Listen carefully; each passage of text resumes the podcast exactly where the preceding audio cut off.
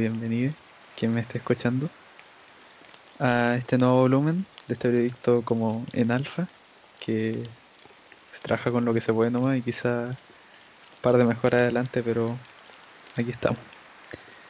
Entonces, bienvenido al mundo dentro de meditación.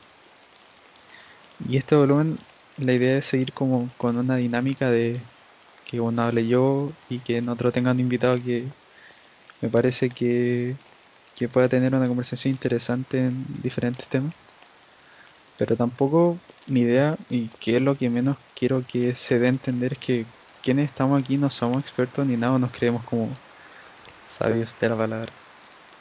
Lo hacemos porque quien, quien tenga la amabilidad de venir eh, se dé la oportunidad de tener una muy bonita conversación y quizás que pueda hacer sentir a los demás que yo también pienso lo mismo y, llegar como ese como vínculo, por así decirlo, de canalizar la idea de la mejor manera y quizás gritarlas para que la gente escuche y se, se, sienta se siente identificada como también se puede sentir ayuda. Entonces eso, este volumen, volumen 3, habla sobre el ghosting y las tareas conspirativas. Tema muy presente eh, hoy en el mundo y de diversas formas, pero una predomina más que todas, que, que sabemos que es las redes sociales. Entonces, para hablar de este tema, invité a una persona muy especial para mí, alguien que me ha acompañado mucho tiempo y que literal es como codo a codo siempre y me apaña en todo. Renata, preséntate. Ay, voy a llorar. eh, hola, eh, ojalá que les guste porque son temas súper entretenidos y como dijo el Rodrigo, son temas que ahora en, en el contexto de confinamiento y estar encerrado y tantas redes sociales son temas que se han visto súper fuertes y son entretes, da mucho que hablar. Y ojalá que este proyecto siga creciendo porque quienes rodeamos al Rodrigo estamos muy orgullosos de él. Ah, muchas gracias. Señores, vamos a llorar. Eh, y más que nada eso, o sea, para quienes no, no sepan primero que nada, cuando hablamos de ghosting nos referimos a la acción de alejarse de una persona, ya sea por donde se normaliza más que nada por las redes sociales, o se caracteriza más que nada. Y es alejarse de la otra persona con quien quizás puedes no tener algo de una relación, puede ser amistad o lo que sea, no necesariamente una relación amorosa, pero sin darle explicaciones y eso puede ser muy peligroso tanto como para quien lo recibe como para quien lo ocasiona. Eh, cabe destacar que antes de empezar, si, si te gusta, que ojalá lo compartas y que siempre se aceptan sugerencias y críticas.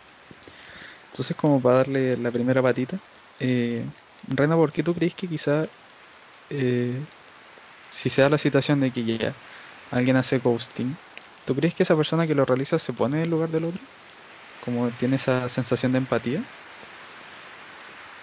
Eh, yo creo que no, porque cuando tú le haces ghosting a una persona, te vas como pensando en ti, o sea, ya, pongámosle, me aburrí de tal persona, le dejo de hablar, pero no, no te pones en el lugar de la otra persona y pensar en qué está pensando esa persona, ¿cachai? Como esa persona probablemente va a estar preguntándose, eh, pucha, ¿qué onda? ¿Qué le pasa? ¿Por qué, ¿Por qué se alejó así tan repentino? ¿Hice algo mal? Eh, ¿Hice algo que le molestó?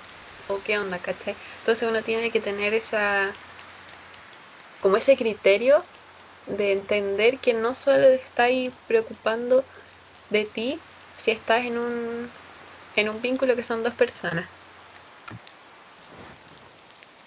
Sí, o sea, yo en lo personal creo que quien lo hace lo piensa, pero, o sea, se, es empático, pero de una manera muy egoísta. Y, quizás esto puede sonar muy raro, porque yo creo que esa persona, cuando entre comillas se pone en la situación de la otra, es como su percepción de ella. Entonces esa percepción puede ser muy ligera y puede ser hasta a veces muy contraria como la persona de verdad lo va a sentir. Y eso va a llevar como a un manojo de crisis y de, y de caos en ambas personas, aunque la otra persona diga así como, ¿y por qué?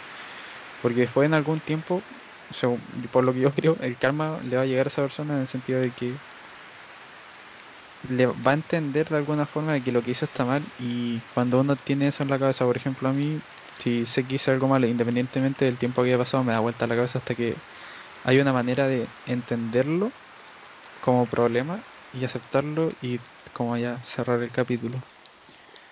Y por ejemplo, tú también crees, Rena, que la responsabilidad afectiva, como parte crucial del ghosting, ¿es 100% responsabilidad de quien la ocasiona? ¿O pueden haber otros factores motivantes en que la persona diga así como, ya sabes que no quiero, no quiero nada más? O sea, sí, porque con, con los años uno va entendiendo que lo mismo que decía antes, que si está en una en un vínculo con una persona o más personas, eh, tiene que velar por su bienestar, pero también tiene que pensar en la otra persona. Y quizás sí, la responsabilidad afectiva es súper importante en el tema del ghosting, pero también pueden haber otros factores, como no sé, no sé cuáles, pero pueden haber otros factores que afecten en eso y que de hecho hay casos en los que otros factores eh, inducen al ghosting y está bien, por ejemplo, cuando hay abuso por parte de un, un par de la relación o cuando se violan los límites que la otra persona puso o cuando hay mentira de manipulación, ahí está bien hacer ghosting, irte de ahí sin decir nada, porque es por tu bienestar y es por tu salud, más que nada. Pero es como que, o sea, sorry por interrumpirte, pero es como que esa persona no se merece la explicación, ¿eso hay? Sí, sí, o sea, si ya pongamos en el peor ejemplo que alguna vez tú me hicieras algo, yo me entero de algo, yo me voy a alejar de ti así, y si, de, de un día para otro, si es algo que de verdad me molestó. Y ahí tú me puedes preguntar, o sea, yo no te voy a dar la explicación en el momento, pero sí me voy a alejar de ti y si me preguntáis por qué te lo voy a decir. Pero ahí va en el que uno tiene que velar principalmente por su bienestar, también por el del otro si es que estás en una relación o en un vínculo con alguna persona, pero siempre la prioridad va a ser uno mismo. Ya, ya, ya la pillo. Eh, yo creo que, o sea, como para sintetizar lo que dijo la reina y venir a esto, es que eh, en el caso de que se vea como una opción, yo creo que depende del contexto, porque tenía el contexto de esto, que quizá un amigo hace una acción que quizá la otra persona ofende mucho, ofende poco, pero la ofensa está. Y que quizá se aleja, pero no quiere dar explicaciones, eso también va por tú como consciente saber detectar qué hice yo, qué fue lo que pasó. Yo creo que eso también vale idea. Y en los factores que quizá pueden afectar, yo creo que hoy más que nada en las redes sociales, porque gracias a un documental que vi ayer, que más tarde va a ser recomendado, eh, es impresionante ver cómo la, no solamente nuestra generación, hablando de quienes nacimos en 2002, 2001, como esta como selección de quienes tenemos este acceso a la tecnología masiva.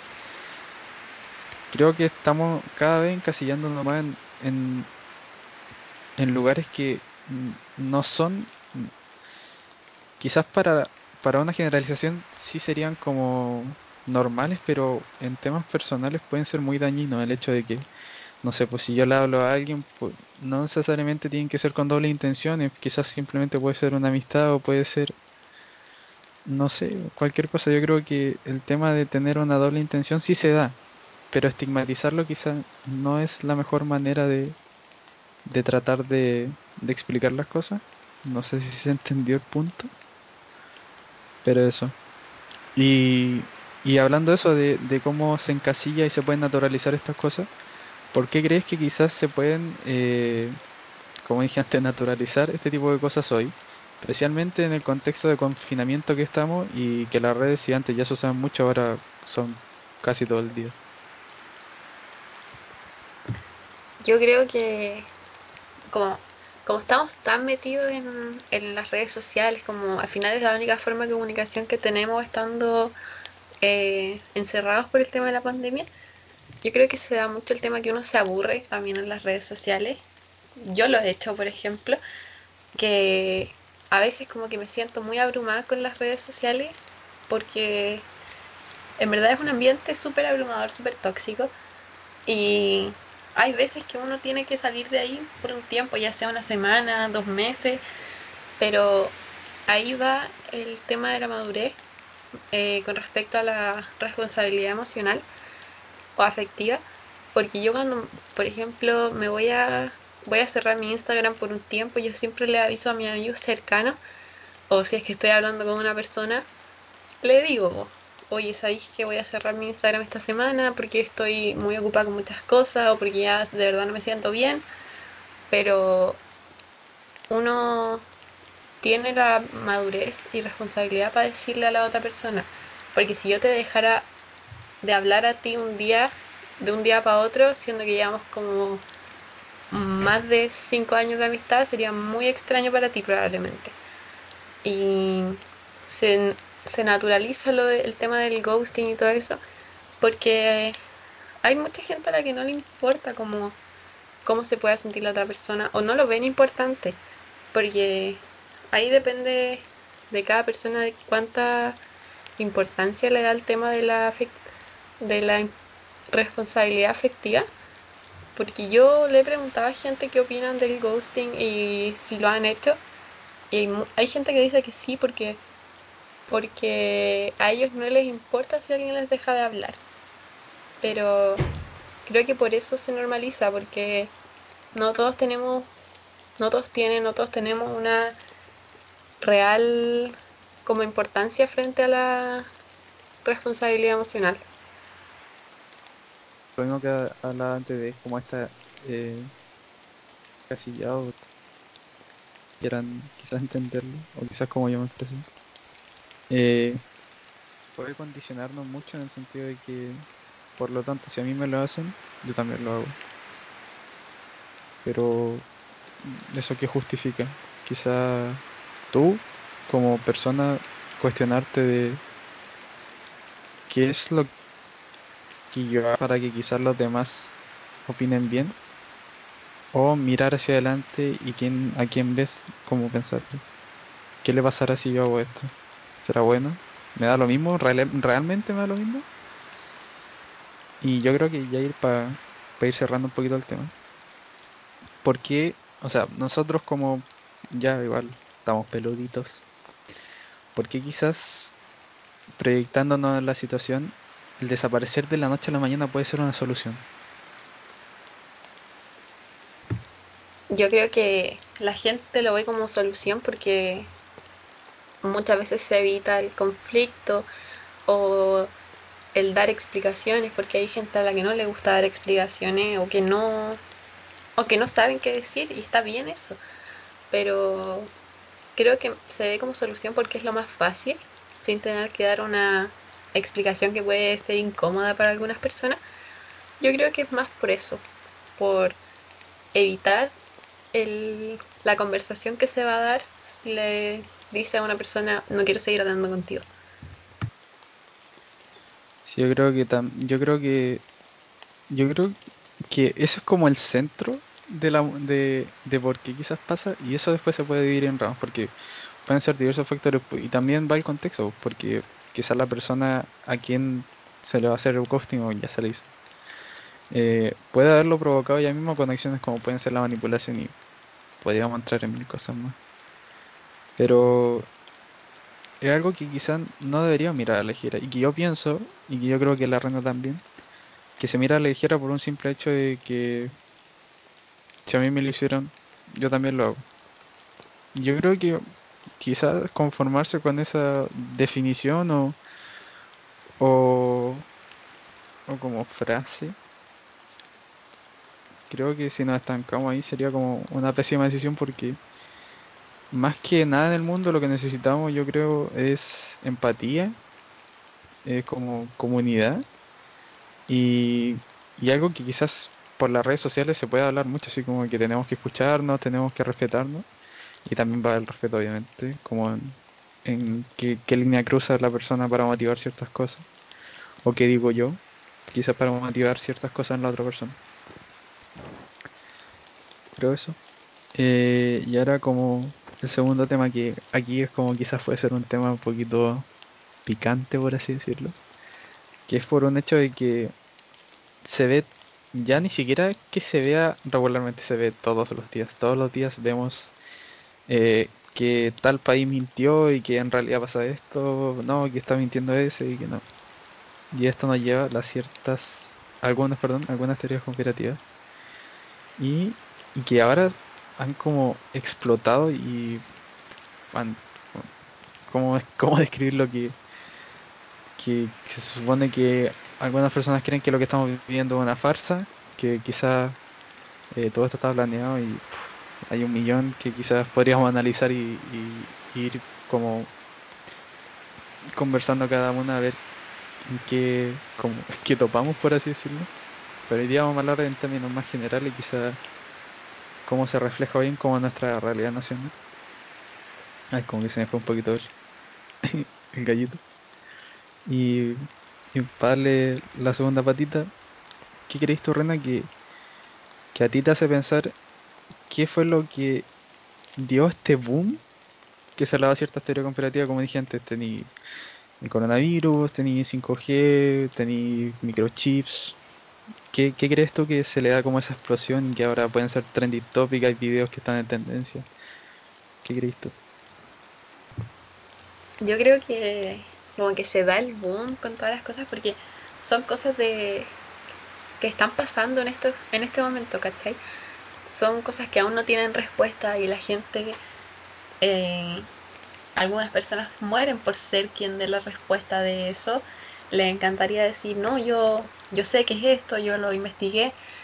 Eh, sin embargo, no todas las personas tienen la misma información.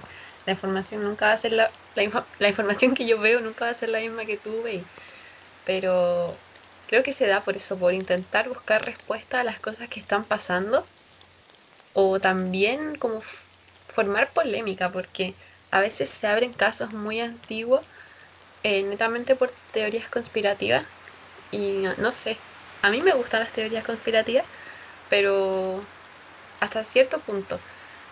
Cierto, siento que uno tiene que tener ese como límite hasta dónde llega el fanatismo por eso. Porque, por ejemplo, a mí me gusta ver, ya veo videos de Dross o veo cosas así, pero entiendo que no, no puedo morir por eso.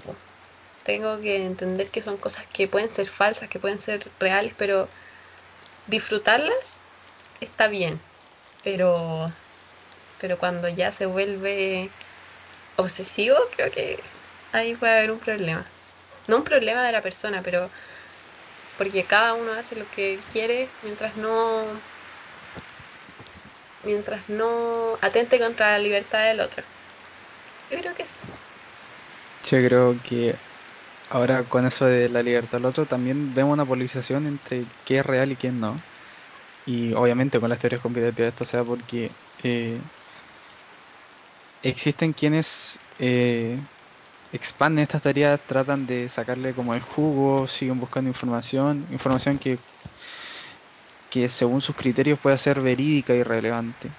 Y eso también, como dijo la reina, varía en cada persona. Pero también están quienes se dedican a negar estas cosas y como a respaldar, como ese típico facts and logic.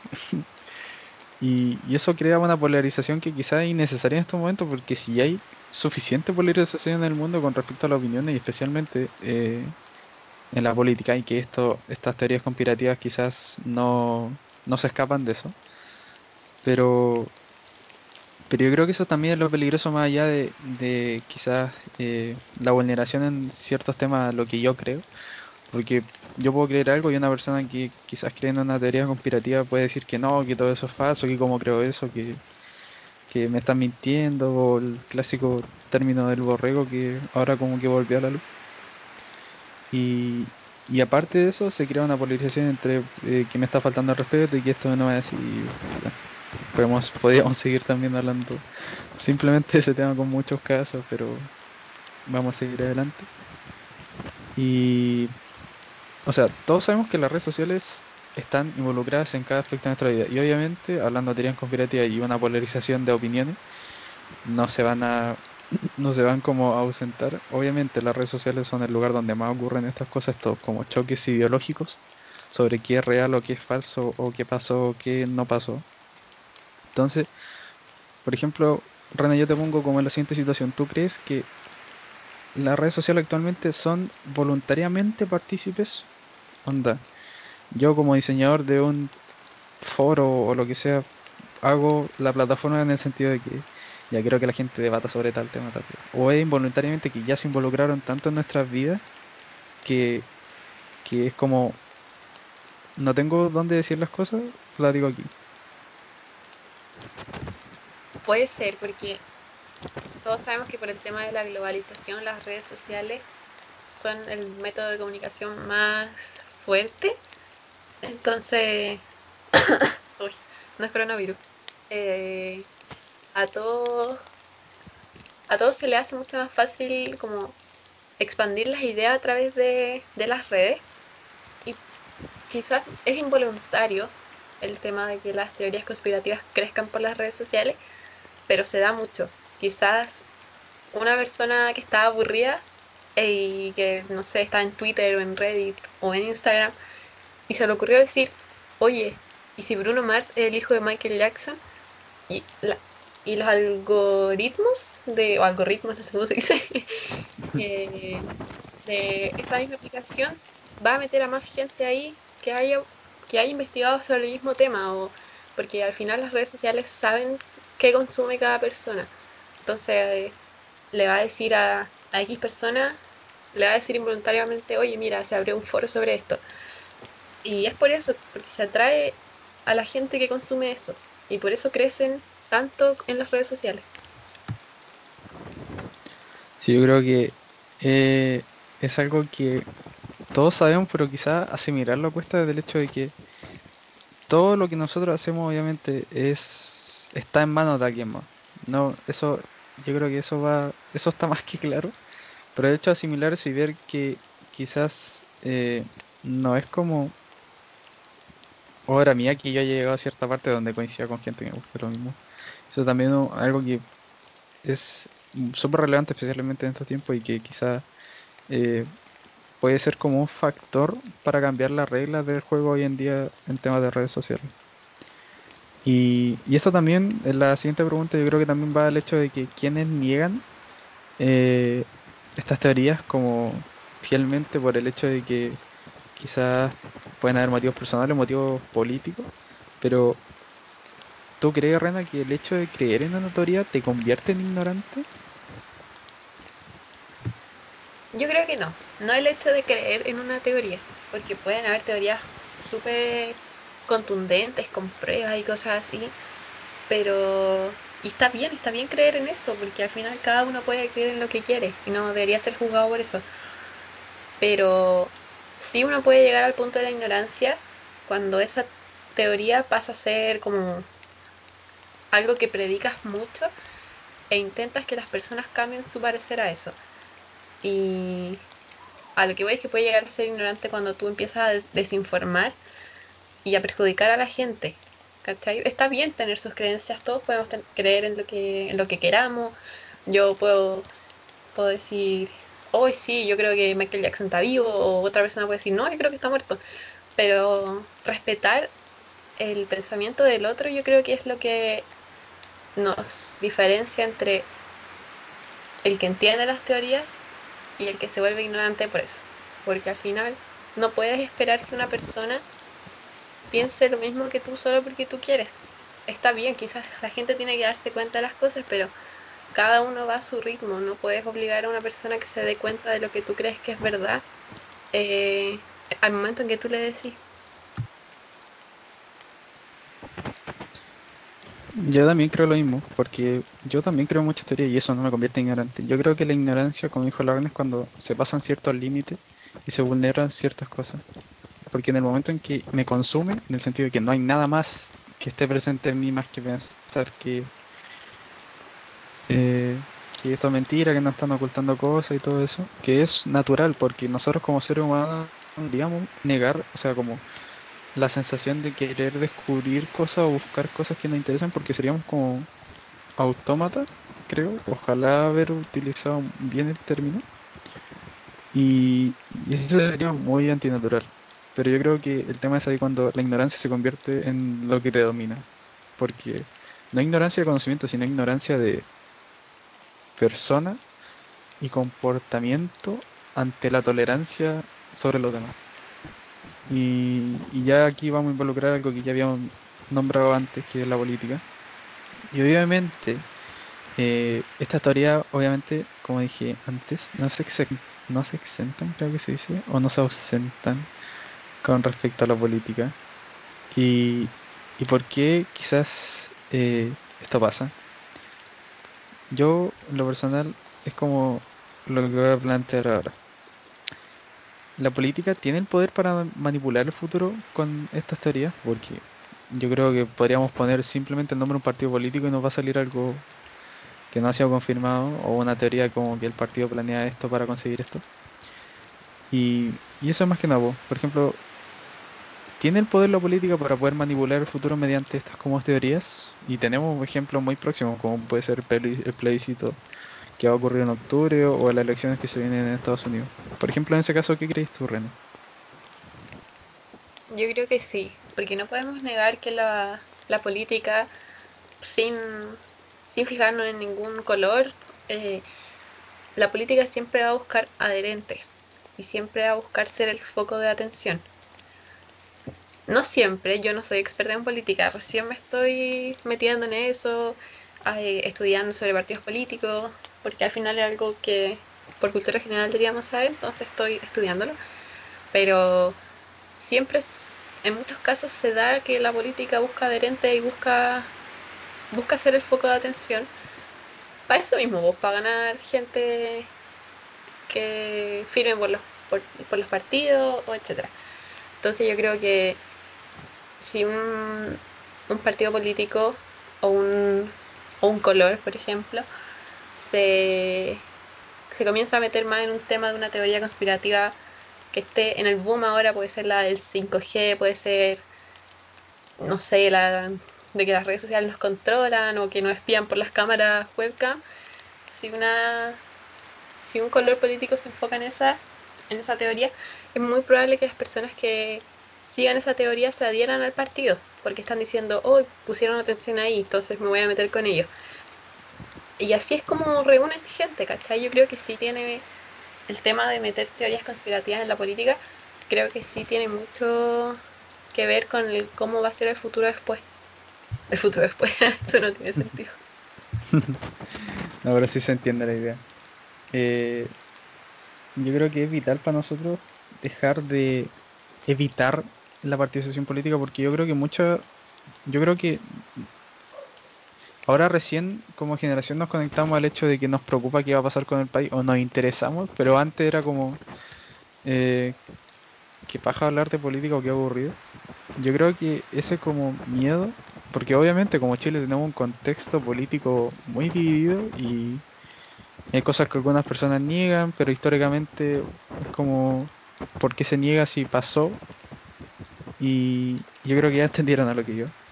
Pero eso es como que, yo creo que tenemos que soltar ese miedo y quizás más que miedo es como desinterés en que qué va pasar porque siempre creemos que, que quienes están arriba nunca van a soltar las cosas y hay ejemplos de eso. Pero quizá podemos tener como comunidad o como, no sé, como sociedad, vivimos en una sociedad, el poder para quizás provocar lo que de verdad representa a todos. Y no hablo de apoyar ciertos colores, sino como, como sociedad en general, porque existe esta como existe este desinterés, pero al mismo tiempo también existe una polarización, pero no llega a ese punto de inflexión donde se, se trata de sacar lo bueno de ambos lados y lo malo detrás. Yo creo que estamos estamos como perdiendo lo bueno de ambos conceptos y, y solamente acumulamos lo malo y es lo primero que vemos en cada acción de, de cualquier partido o color, lo que sea. Pero eso, ojalá les haya gustado. Eh, fue un, un volumen muy accidentado, lo tuvimos que grabar dos veces y un par de problemas técnicos por ahí. Pero ya, ya voy a aprender a trabajar con, con más plataformas para quizás tener una mejor calidad. Y, eso, quien me está escuchando, ojalá le haya gustado, que lo comparta.